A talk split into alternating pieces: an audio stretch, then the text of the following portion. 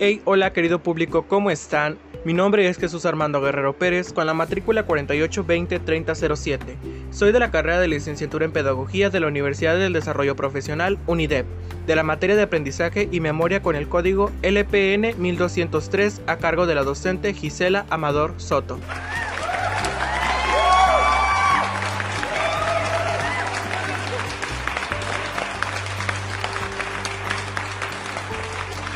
Sean ustedes bienvenidos a una emisión más de Raikan Podcast, donde tu voz es mi voz. A continuación hablaremos acerca de un tema bastante importante, que es el aprendizaje basado en competencias. Bueno, y sin más preámbulo, comencemos.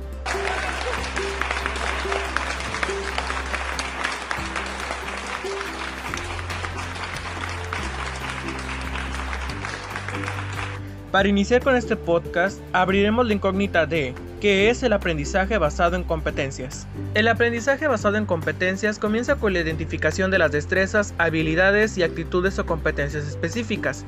Esto quiere decir que los estudiantes pueden alcanzar el dominio de estas competencias a su propio ritmo, generalmente con el apoyo de un tutor.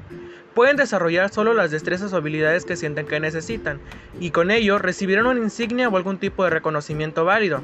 Esto se puede combinar con toda una serie de competencias en un programa completo, ya sea con un certificado, diploma o título. Los estudiantes deberán trabajar de forma individual, por lo general online, en lugar de trabajar en grupos. Si pueden demostrar que ya tienen el dominio de una competencia o habilidad en particular, a través de una prueba o algún tipo de evaluación del conocimiento previo, estos podrán pasar al siguiente nivel de competencia sin la necesidad de realizar algún curso. El enfoque basado en competencias intenta romper con el modelo del aula regular que se tenía, donde los alumnos cursan la misma materia al mismo tiempo en la misma agrupación con otros compañeros de estudios. El valor del aprendizaje basado en competencias es obvio cuando se desea desarrollar destrezas prácticas o vocacionales, pero este enfoque también se utiliza cada vez más para desarrollar competencias que son un poco más abstractas o académicas, y de vez en cuando junto con otros cursos o programas que se realizan en una agrupación de personas. Bueno, eso fue todo por el primer tema. Continuando con el siguiente tema, que nos abre a la siguiente incógnita. ¿Quién utiliza el aprendizaje basado en competencias? Comenzamos.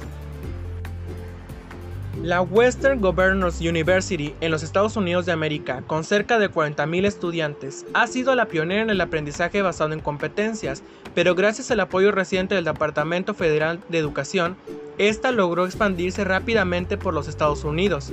Otras instituciones hacen uso intensivo del enfoque, por ejemplo, en el sur, en la Southern New Hampshire University a través de su College of America, diseñado especialmente para la educación de adultos y sus empleados.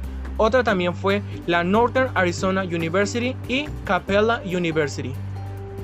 El aprendizaje basado en competencias está particularmente adecuado para los estudiantes adultos con experiencia de vida que pueden haber desarrollado competencias, destrezas y habilidades sin educación o capacitación formal. Son para quienes empezaron y abandonaron la escuela o la universidad y desean volver a un estudio formal, pero también quieren que sus estudios previos sean reconocidos, o para aquellos alumnos que desean desarrollar destrezas específicas, pero no desean completar un programa de estudios. El aprendizaje basado en competencias puede ser distribuido a través de clases presenciales, pero cada vez se ofrece totalmente online, debido a que muchos estudiantes que toman este tipo de programas ya están trabajando o buscan trabajo. Continuando con el temario del día de hoy, hablaremos acerca del diseño del aprendizaje basado en competencias y sus siguientes subtemas. Definición de las competencias, diseño de un curso y un programa, apoyo al estudiante y, por último, la evaluación. Iniciamos. El diseño del aprendizaje basado en competencias. Bueno, este nos comenta que existen varios enfoques, pero el modelo de Western Governors ilustra mucho de los pasos claves. Definición de las competencias. Una característica de la mayoría de los programas basados en competencias es la asociación entre los empleadores y los educadores para identificar las competencias que se requieren al menos las de orden superior.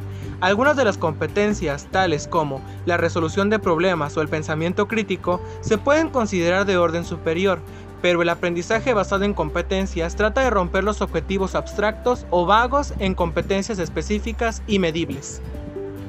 Por ejemplo, en la Western Governors University WGU, El Consejo de la Universidad define un conjunto de competencias de orden superior para cada carrera y luego un equipo de expertos en la materia toma 10 de las competencias de orden superior para un programa en particular y las descompone en 30 competencias más específicas, alrededor de las cuales se desarrollan los cursos online con el fin de lograr el dominio de cada competencia. Las competencias se basan en lo que se supone que los graduados deben conocer en sus puestos de trabajo o en el ejercicio de su profesión. Las evaluaciones están diseñadas específicamente para identificar el dominio de cada competencia.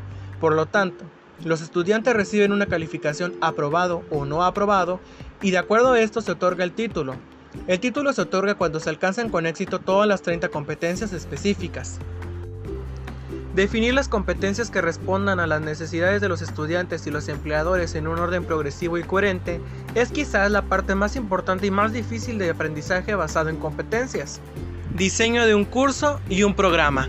En la WGU, los expertos disciplinares de la universidad son quienes crean los cursos, seleccionando así contenidos online existentes de terceros y o recursos como el ebook, que es un libro de texto electrónico a través de convenios con los editores. Cada vez se utilizan más estos recursos educativos abiertos. La WGU no utiliza un sistema de gestión del aprendizaje, sino más bien un portal especialmente diseñado para cada curso. Los libros de texto electrónicos o e-textbook se ofrecen a los estudiantes sin costo adicional gracias a los convenios que tiene la WGU con los editoriales. Los cursos no son optativos, sino que son cursos predeterminados. Los estudiantes se matriculan por mes y trabajan sobre cada competencia a su propio ritmo.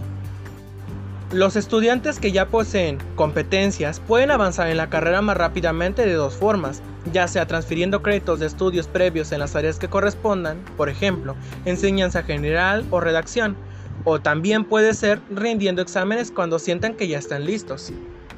Apoyo al estudiante. Este varía de institución a institución. En la actualidad, la WGU emplea aproximadamente a 750 profesores para cumplir la función de tutores. Hay dos tipos de tutores, tutores de los estudiantes y tutores del curso. Los tutores de estudiantes están formados en el área temática generalmente con buenas calificaciones.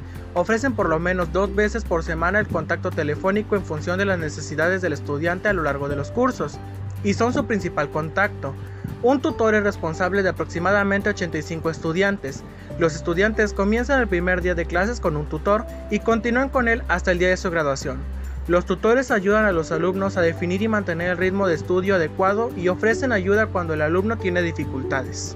Los tutores del curso están más altamente calificados, por lo general con un doctorado, y proporcionan apoyo adicional a los estudiantes cuando es necesario.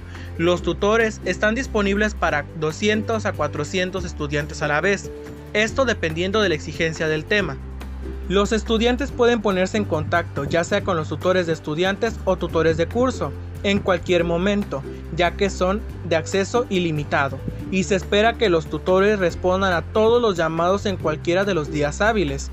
Los tutores son de dedicación exclusiva, pero trabajan en horario flexible, por lo general desde casa. Los tutores reciben razonablemente buena remuneración y reciben formación para ser tutores. Evaluación. La WGU evalúa a través de la presentación de redacciones, portafolios, proyectos, el rendimiento del estudiante y las tareas de corrección automática según corresponda con rúbricas detalladas. Las evaluaciones se presentan online y si se llega a requerir de la evaluación humana, se asignan al azar evaluadores expertos para calificar los trabajos como aprobado o no aprobado. Si los estudiantes desaprueban, los evaluadores indicarán en qué área no alcanzaron el dominio de la competencia.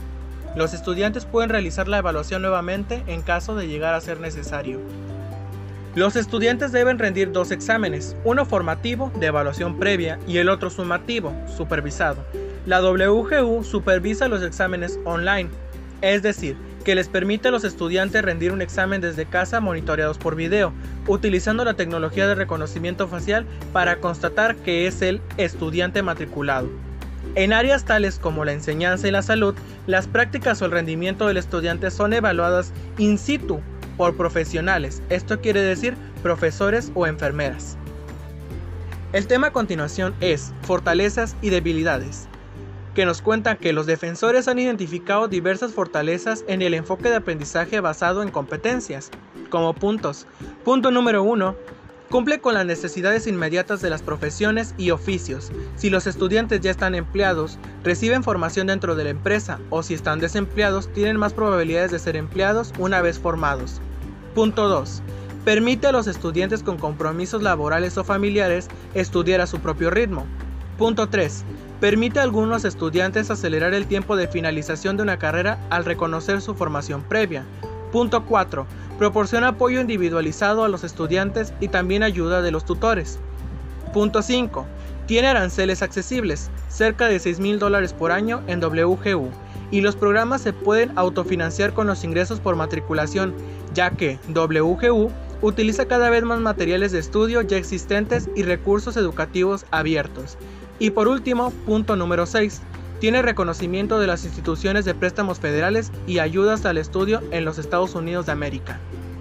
En consecuencia, las instituciones como WGU, University of Southern New Hampshire y Northern Arizona University implementan el enfoque basado en competencias, con una matriculación anual con un crecimiento anual en el rango del 30 al 40%.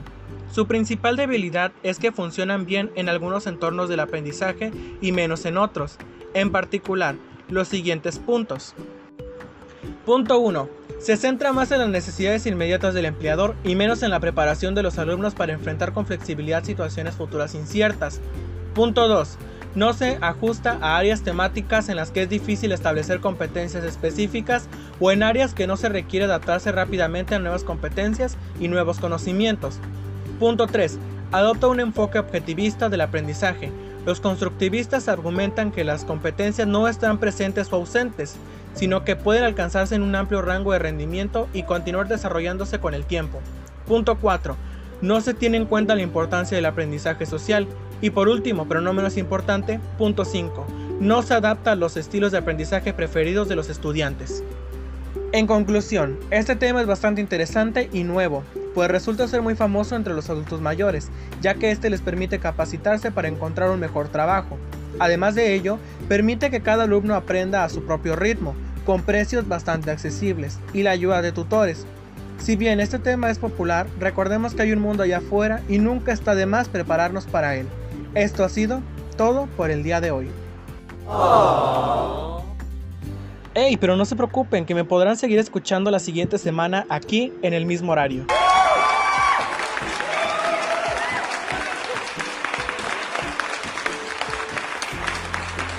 Y bueno, mi nombre es Jesús Armando Guerrero Pérez y nos vemos en el siguiente programa de Raikan Podcast, donde tu voz es mi voz. Hasta luego.